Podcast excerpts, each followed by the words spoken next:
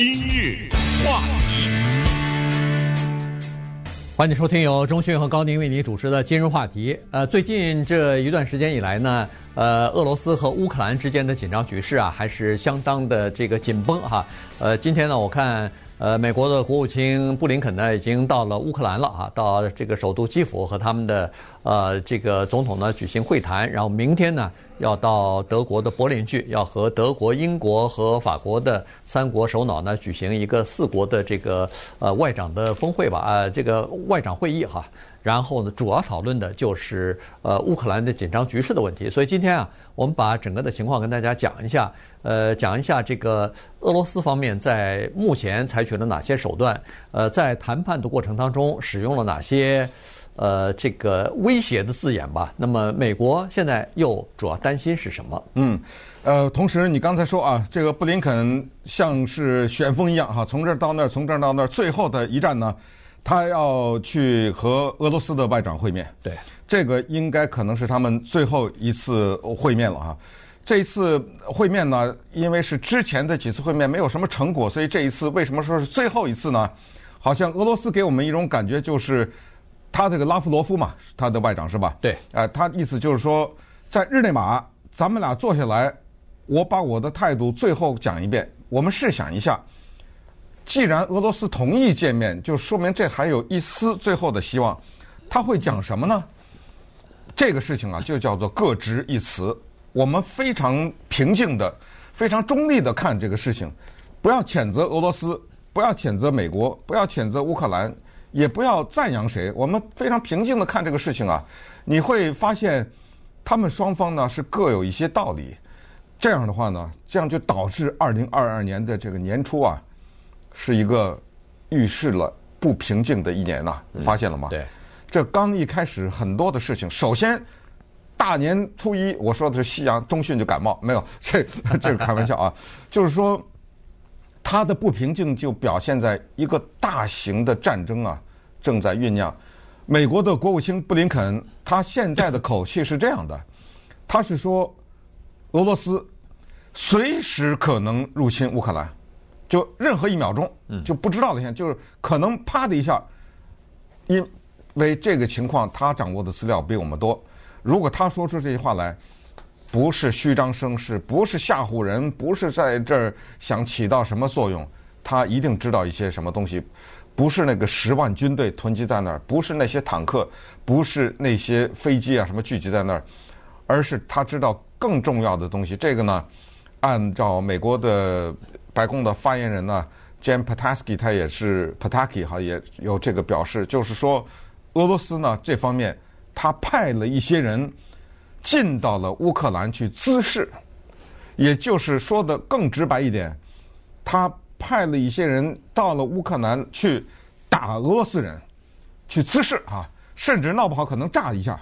或者是让俄罗斯这边士兵死几个人，或者是怎么样？这样的话，这不成卢沟桥事件了吗？是不是？对，就是给了俄罗斯一个完美的借口。你看，你先动手的吧？对不起了，啪的一下，他的兵都囤积在那儿了嘛。嗯，马上就进攻。所以这个就是现在边境的紧张。怎么就造成了今天的边境紧张到这个程度？怎么就造成了美国的国务卿满天飞去谈话？怎么就造成了现在美欧已经形成了一个势力，要对这个问题做出一个对策来？以及今天要讲的最关键的，就普廷发的狠话啊，他的狠话是什么？这个要真的实现的话，突然之间我们发现到这有一个比疫情更可怕的情况等待着我们。对。呃，现在这个战争如果打起来的话，这个是后果不堪设想哈，这个人命啊，呃，这个呃，简直就是呃非常的不重要了，变得哈，在现在的战争当中，因为现在的这个科技和军事的手段都太先进了，而且呃，俄罗斯方面呢一再是说，我们可能会用不对称的方式，用军事和技术的方式来呃回应啊，所以呢，这个话说的比较厉害。那好了，现在为什么会这个样子呢？从我们先看一下俄罗斯他的立场是什么哈？他的立场是这样子的，他的立场是说，自从我们苏维埃共和国解体之后，您这个北约、北大西洋公约组织，包括美国，一直在包围着我，就是把我以前的势力范围啊，呃，都一个一个吸入到了北大西洋公约组织里边。嗯、吸入到以后，就变成跟我敌对的一个军事同盟里的成员了。然后当了你的这个北约成员国之后。那你的部队的调动可以驻扎在这个成员国里边，你的武器的部署可以放在这个成员国里边，而这些成员国，第一是跟我有着自然的悠久的历史渊源，第二是就在我家门口啊，就在我隔壁啊，所以呢，这个是这个俄罗斯特别不爽的一方面哈。那最近呢，就就是两，就是这个哈萨克斯坦和呃这个乌克兰啊这两个地方呢，对呃。俄罗斯来说呢是格外的重要，所以呢，他在这两个地方呢就不准备再放弃了哈。他是这样对西方国家说，对北欧呃不对这个北约组织和美国说的。他说：第一，你要我我要一个你们两你你们两个啊，要给我一个叫做书面的承诺。书面承诺什么呢？保证和平。第一，所谓的和平，我们还不能说你光说一句大话就行了，我保证和平，那不行。要有具体的做法。我告诉你，他美国、欧洲绝对不可能给你这个东西。对，尽管冠冕堂皇啊，世界和平，世界和哦，为什么你给了以后，你看我让你给你就给了，对 对，就这个嘛，对不对？而且也也不太可能哈，不可能。哎，对，他是说好了，现在你北约东扩的这个计划到此为止，然后你不能再把呃什么乌克兰啊什么的再吸入到吸收到你的北约组织里边去，这个是属于。你和我之间的一个叫做中间的缓冲地带了，这不能再吸入了。你吸入吸入到你的这个组织里头以后，因为北约军事组织它有一个军事同盟，也就是说，任何一个成员国受到侵略或者是受到攻击的时候，等同于攻击我们所有的呃成员国，所以必须要支持这个这个受到攻击的人的哈，所以。呃，美国呃不是这个俄罗斯呢，他就不愿意俄罗斯呃不愿意这个乌克兰啊变成北约的成员国，这样一来的话，地位就不一样了哈。所以他在这方面呢下了这个恨不得是最后通缉令了，一是不能东扩了，第二是呃这个呃不能吸收呃乌克兰什么的进入到北约组织去啊。现在就到此为止，我的那个凡是现在还没有进入到北约组织的这些以前的我的势力范围。从我这儿脱离出去独立的这些国家都不能进入到北约组织里边去了。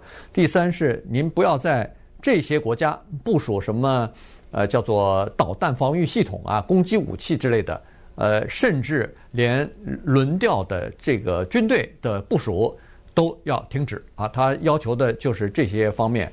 但是你可以想象得出来，北约组织也好，美国也好，在这些方面。他是不可能同意的。所以他这当中的别说一个条款，一个字他都不会同意，一分一厘他都不会让步，因为这个其实到后来就是个姿态问题。反正就是说，哦，你看软了，对不对？对。你看这个，这就跟人打架一样啊，就是这个时候就在这置气，就置在这儿。所以先从俄罗斯的角度看这个事儿，你说他有的道理吗？有点道理啊，对不对？在冷战的时候，一边叫做北大西洋公约组织，另一边。叫华沙条约组织，那华沙条约组织这个分崩离析啊，对不对？而且华沙条约组织，顺便说，这都是军事联盟。所谓军事联盟，就是跟那个春秋战国是，你打我的话，就等于打他。对啊，你你打他，我也等于打我，那我们一起来对付你。这个一个整体了，变成一个整体了，变成世界大战了啊！所以华沙条约组织分崩离析，过去华沙条约组织的成员国都跑到北约去了，很多。嗯。这不是对于俄罗斯有某种威胁吗？这比较难否认吧，对不对？因为你这是军事联盟，因为有了这个联盟，你可以驻兵在这儿。现在 俄罗斯说行，你给我把兵撤走。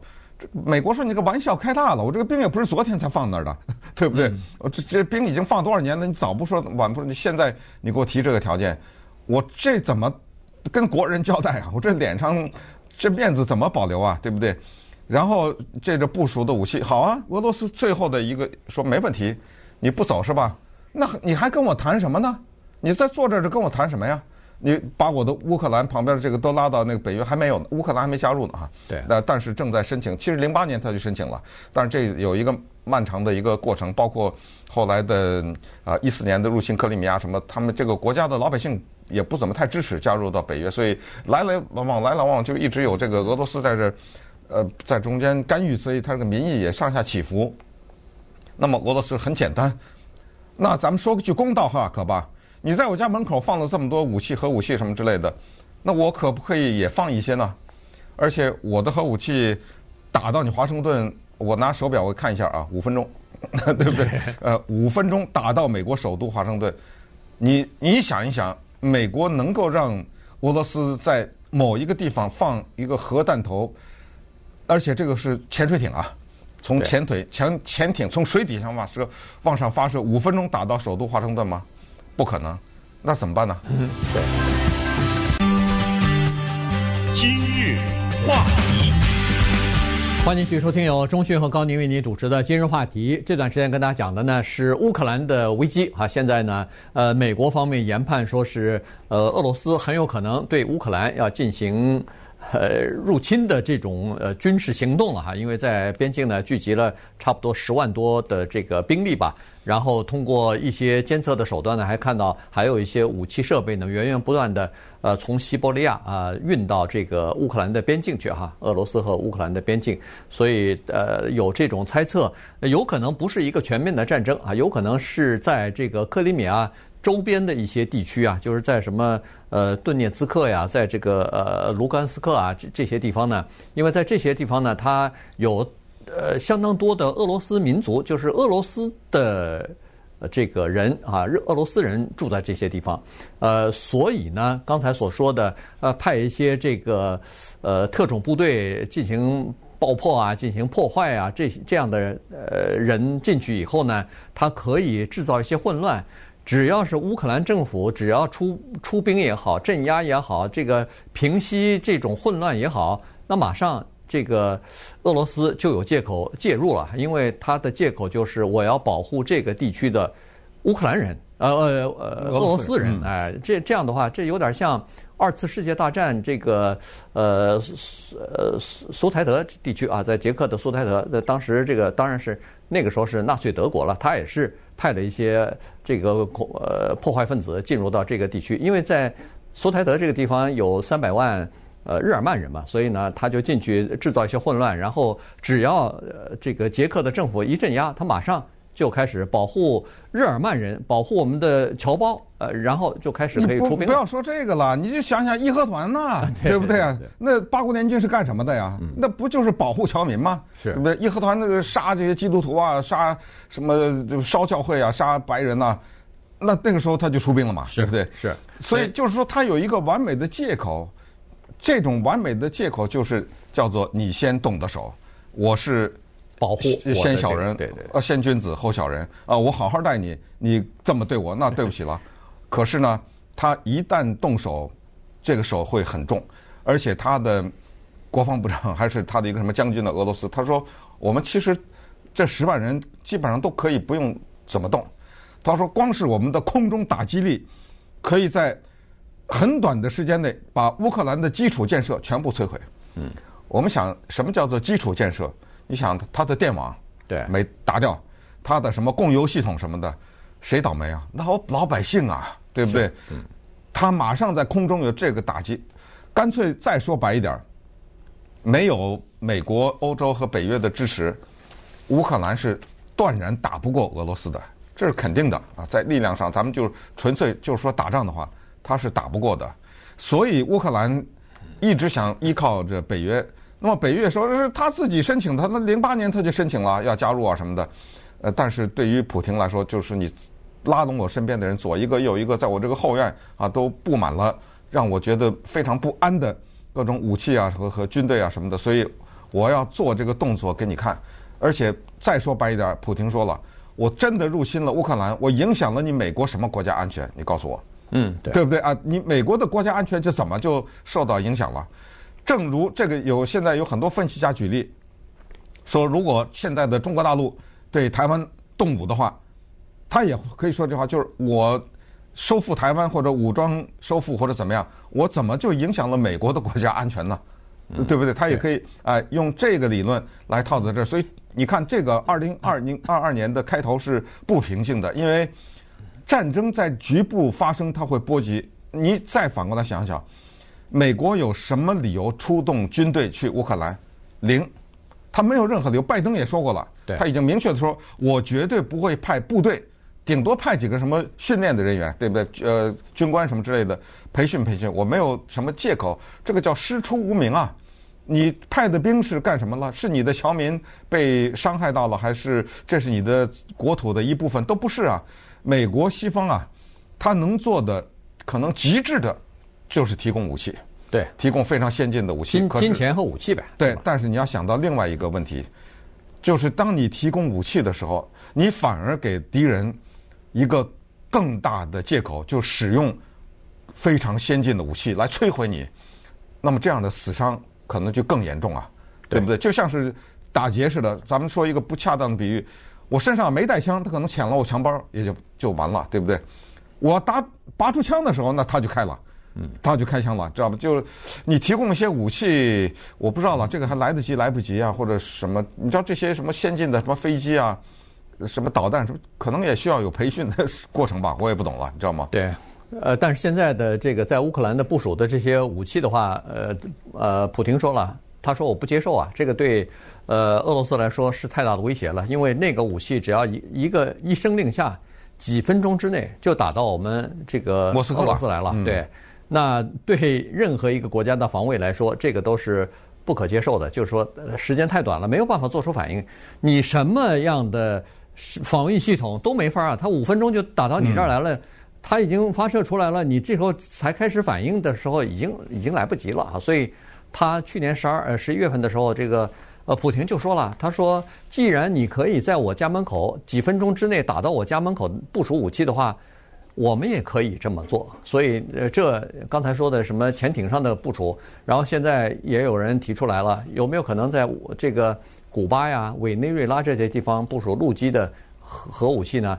这个，我这古巴导弹危机又给我来一次，对，又来一次，对，这就更麻烦了，对吧？潜艇你好歹还，呃，这个载有的武器数量还有限，可是如果要是有陆基的这个发射的这个装置的话，那那可就麻烦了，那可能把整个 哦、我我第一第一百次重复，我知道在节目上讲过无数次，因为很多人不记得一九六二年古巴导弹危机，我只说一句话，那一年。当这个古巴导弹威胁，美国的超市的所有的罐头全卖完了，嗯，我就告诉你，你就知道是什么情况了。对，所以呃，这个是这个事儿，相信美国是不愿意看到的，不愿意看到自己家门口五分钟就可以打到这儿来的这个呃关键是对不对？俄罗斯是有这个能力的，对，他不是这么一说啊，他要部署在那儿五分钟真的打到华盛顿啊。对，是，所以你看这个就是呃。六二年的这个导弹危机，恨不得在二零二二年的时候，呃，没准又要重演了。所以这个是一个、呃，挺就是反正你仔细想想，这是一个挺可怕的一个现实。满天的原子弹，你这这不得了啊，你知道吗？好，那现在还有一些可以说是无法防止的东西，叫做网攻。嗯，俄罗斯有这一招。我们都知道美国的什么 Colonial Pipeline 啊什么的，就是不是去年都被攻击吗？对，你看俄罗斯多绝啊，普廷啊。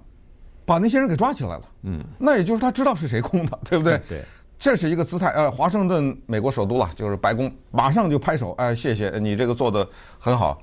但是你要记住另外一个，就是说，这些人他有能力对美国的基础设施实行骇客攻击的话，那么他已经掌握了这种进入到你的系统当中的渠道，那么这个就可以被官方利用，而且呢。说可以利用的非常的完美，因为这是一个绝对你查不出来，可以任何时候都否认的一个做法。对，你一点都没办法。而且现在据悉，而且是美国军方的透露说，乌克兰的基础设施，什么电力啊，什么输油啊，这个全都埋着俄罗斯的骇客攻击的那些病毒的软体，他没有启动它。嗯，据说他在必要的时候一启动。那乌克兰的基础设施不需要空中的飞机去炸它，也就瘫痪了。上个上星期五的时候，乌克兰的基础设施有一些 部会啊，他们内阁的各各种各样的部部门的这个电脑系统 已经遭到骇客攻击了。嗯，只不过是叫做警告性质的。这些人，这这个、呃、据说现在那个情报部门已经知道，这个又是呃源自呃这个俄罗斯发动的这个网攻啊，就是。他没有让你的电脑系统瘫痪，但是他已经把你的页面什么的这整个改变了，给你发了一些警告的威胁的这种语言。你打开呃这个页面是赫然出现的是俄罗斯语的这个威胁的这种页面，那他警告的意思是非常明显的，就是说，你看我可以随意的进入到你的系统里头来，我想怎么呃让你这个这个系统瘫痪，我就你就可以瘫痪，我我让你什么时候瘫痪，你就什么时候瘫痪啊，所以这个是另外一个呃以后看来是呃就是两国之间在对垒的时候。可能这招更厉害。哎，不要忘了，二月四号，普京还去冬奥会呢，北京。对，而且还要跟习近平有高峰会呢，对不对？对。哎，这种世界格局，这个三足鼎立的，今今天我和你，明天你和我，这种格局看来又要持续一段时间了。